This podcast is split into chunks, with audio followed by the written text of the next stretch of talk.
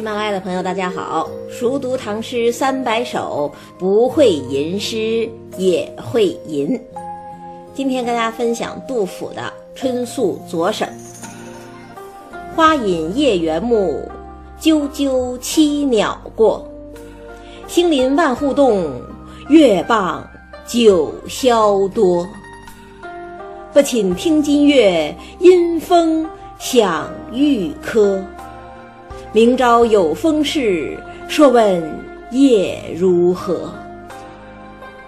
上一期说过，杜甫不是大官儿，没什么富贵气象，所以写不好朝省诗。但是呢，杜甫是个好官儿，工作尽心尽力，兢兢业业。怎么表现出来的呢？这首诗就是明证。这首诗叫《春宿左省》。那左省是什么呢？咱们之前说过。唐朝实行三省制，分别是尚书、中书、门下。三省各有别称。尚书省呢，别称都省，因为它是最高行政机构，总辖六部，所以称都省。中书省啊，别称右省，因为它坐落在这个大明宫宣政殿的右边，所以称右省。那门下省呢？门下省跟中书省相对而立。坐落在宣政殿的左边，所以称左省。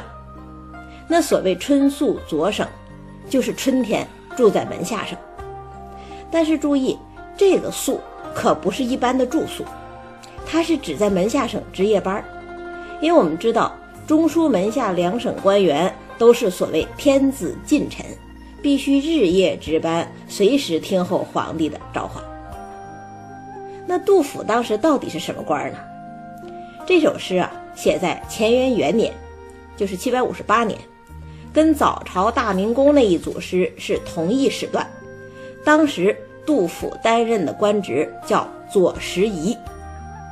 这个左拾遗和右拾遗都是武则天时候设立的官职，左属门下，右属中书，是个小的不能再小的官儿，只有从八品下嘛。但是呢，管的事情倒不小。专门管给皇帝提意见，属于谏官系统。那杜甫忧国忧民，一辈子都想着治君尧舜上，再使风俗淳，可想而知，这样的官职呢，还比较对他的胃口。所以这首诗也写的情真意切。怎么叫情真意切呢？看首联吧：“花隐夜园木，啾啾栖鸟过。”这两句起的真平实，基本是实景再现，就是看见什么写什么。那杜甫看见什么了呢？第一句“花隐夜园木”，所谓夜园，就是指门下省的外墙啊。门下省和中书省不是在宫墙的两边吗？就好像人的两叶一样啊，所以叫夜园。天色近晚，墙边的花朵都模糊不清了，这就叫。花隐夜园木，写的非常朴实，但是大家不要小看这句话，就这一句话，已经点题了。题目不是叫春宿左省吗？杜甫用花来点春，用夜园来点左省，用隐和木来暗示宿，一共五个字，题目的三层意思全部点到，这就是本事啊。那再看第二句。啾啾栖鸟过。既然花儿都看不清楚，鸟自然也看不清楚。但是呢，一听到啾啾的声音传来，就知道了小鸟正掠过天空，要回窝了。这其实是在补充第一句。这两句话放在一块儿，一点都不华丽，但是呢，它写的很真实，很自在。从花写到鸟。从地下写到天上，从视觉写到听觉，一俯一仰，一看一听之间，真是历历如画。这不正是我们现在傍晚时分走出单位大门，经常看到或者听到的场景吗？只不过呢，我们看到这番景致是下半，而杜甫是上半罢了。那连鸟都回巢了。诗人却要值班儿，这是什么心情啊？会不会抱怨呢？不好说，看颔联吧。兴林万户动，月傍九霄多。这一联真漂亮，它一出来，全诗一下子就亮了。为什么呀？眼界放大了呀。上一联薄暮时分，诗人刚刚进入左省的时候，看到的还都是眼前的景致。现在呢，夜深人静，诗人独自在庭院徘徊，一下子，整个长天，整座宫殿，都尽收眼底了。那入夜的大明宫是什么样子呢？星林万户动，月傍九霄多。繁星点点从天而降，宫里的千门万户好像都在晃动。朗月从宫殿背后缓缓升起，那高耸入云的楼阁得到的清辉分外之多。你可以想一想，这个景象多瑰丽，多神奇呀！你能想象一道道宫门好像都在晃动吗？很难想象吧？那是因为现在的光线太强了呀。但古代不一样，天上只有繁星朗月，星光闪烁呀，时聚时散，时明时暗，重重宫门也仿佛时远时近，时隐时现，这不就是星林万户动吗？那月傍九霄多呢？这个就比较容易理解了吧？所谓九霄，是指直插云霄的宫殿呢。李白不是说“危楼高百尺，手可摘星辰”吗？那宫殿那么巍峨，仿佛都能碰到月亮。那既然离月亮那么近，得到的月光肯定会更多吧？这个场景我们其实都能理解，也都能想象。但是，谁敢那么写呀？谁也不敢。我们一般写月亮，不外乎是阴晴圆缺一类的吧？谁会用多和少来形容月光呢？但是杜甫就敢用啊，而且用的那么传神，这就是艺高人胆大。当年曹雪芹写《红楼梦》，最推崇王维的。大漠孤烟直，长河落日圆。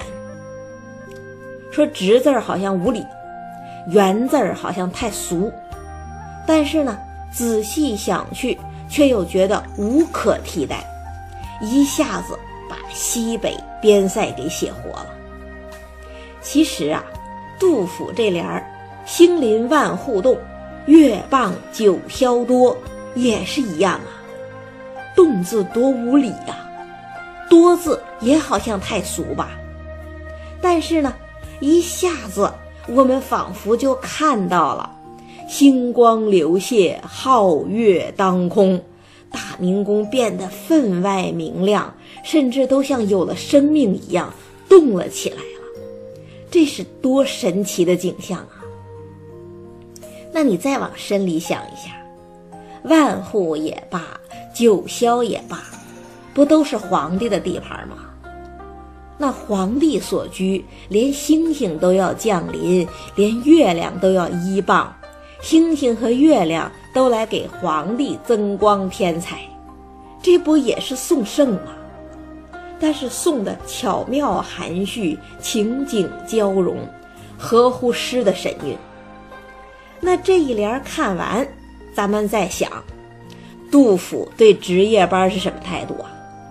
他可没抱怨，相反，他看着夜幕下的大明宫，想着皇帝，是相当激动、相当兴奋的，真是个好大臣。那颔联都这么精彩了，颈联怎么接呢？看颈联，不寝听金乐，因风响玉珂。律诗不是讲究起承转合吗？首联起，颔联成，颈联转。这个颈联转的真好，转到哪儿去了呢？由景转到人，由室外转到室内，也由看转到听了。怎么转过来的呀？就用“不寝”这两个字转。诗人不是春宿左省吗？既然是宿，总该睡睡觉嘛。那为什么又不寝了呢？因为上一联的情绪还在呀。上一联，诗人看到兴林万户、月傍九霄的壮丽场景，相当激动，辗转反侧，难以成眠。这难以成眠的情境怎么表现呢？有过失眠经历的朋友一定会知道，夜深人静的时候，人对声音特别敏感。那杜甫就抓住这个特点，直接从声音讲起。不知道从哪儿传来咔嗒咔嗒的声音，这一定是天亮了，宫里头的人拿钥匙开门了吧？这就是不寝听金乐。那阴风响玉科呢？随风飘来一串铃铛声，这是大臣们来上朝了吧？要不怎么会有马铃响起呢？这就是阴风向玉科呀！你看金月对玉科漂亮吧？完全配得上颔联“万户对九霄”的气象啊，有宫廷感。那更重要的是什么呀？这种疑神疑鬼的感觉多传神呐！我们今天失眠的时候不也这样吗？只不过我们失眠的时候往往是胡思乱想，没个主题。但诗人不一样，你看他虽然疑神疑鬼，但是绝没有想东想西。他想的事情只有一个，就是要天亮了，要上朝了，千万别迟到。那好，到这儿问题可就来了，不就是上朝吗？两省官员，包括杜甫在内，天天都要走的过场，诗人干嘛那么心绪不宁，以至于夜不能寐呢？看尾联：“明朝有风事，朔问夜如何？”“明朝有风事”这五个字一出来，谜底一下子就揭晓了。原来呀。诗人之所以夜不能寐，不光是受到了大明宫夜景的震撼，更重要的是他等着早朝的时候上封事。那什么叫上封事啊？上封事就是把自己写的意见封好，递交皇帝嘛。按照唐朝的制度规定，这可是时仪这种官职的重要职责。但是呢？在现实生活里头，大部分谏官并不真的履行这种职责。为什么呀？因为不讨好。你一个八品小官，给皇帝提意见，皇帝会高兴吗？不怎么会呀。那给大臣提意见，大臣会高兴吗？也不怎么会呀。所以一般谏官，拾遗也好，补缺也好，根本不提意见，就混日子。饱饭碗，可是杜甫不一样啊！杜甫真是忠君爱国，真是把个人利益置之度外啊！所以他是真给皇帝提意见，而且呢，为了提这个意见还那么激动，这才是拳拳之心溢于言表啊！回味着大明宫的美景，想象着明天早晨给皇帝提意见的场面。杜甫是越发睡不着了，睡不着怎么办呢？最后一句，朔问夜如何？不停的跟主管更漏的办事员打听，现在什么时候了？到上朝时间没有啊？大家不要觉得这句话简单，这句话背后也有典故。什么典故呢？《诗经·小雅·平辽篇》里讲。夜如何其？夜未央。是说周宣王秦政一夜要问姬人好几次，现在是什么时候了？问题是杜甫不是周宣王啊，他只是一个八品小官儿，本来没有那么大责任，但是就为了给皇帝提意见，而且是很可能不招人待见的意见，他也不寝不寐，还要朔问夜如何。这就好比现在段子里讲吃地沟油的命，操中南海的心呐，何等可笑，又何等可敬可爱！这样的事，李白会不会做？李白才不会，他也不屑于当谏官，他当就要当军师，当高参嘛。所以他写什么诗啊？他写。但用东山谢安时，为君谈笑尽胡沙。那岑参会不会做呀？他也不情愿做。他虽然跟杜甫一样当谏官，但是他会写“圣朝无缺事，自觉谏书兮”，啊，消极怠工。只有杜甫，是真的把谏官这角色当回事儿，睡不着觉也要给皇帝提意见。这才是儒生本色，也正是杜甫的伟大之处啊！所以我说，这首诗虽然也写大明宫，也写早朝，但是呢，写的情真意切，比奉贺贾至舍人早朝大明宫好太多了。再读一遍：花隐夜园木，啾啾栖鸟过。星临万户动，月傍。九霄多，不寝听金乐，因风响玉柯。明朝有风事，说问夜如何？咱们已经读了那么多描写上朝、描写男性、描写壮丽景色的春日诗篇了。下面几期呢，我想和大家分享几首属于女性的婉约的。春之歌，所以下一期讲杜荀鹤的《春宫怨》。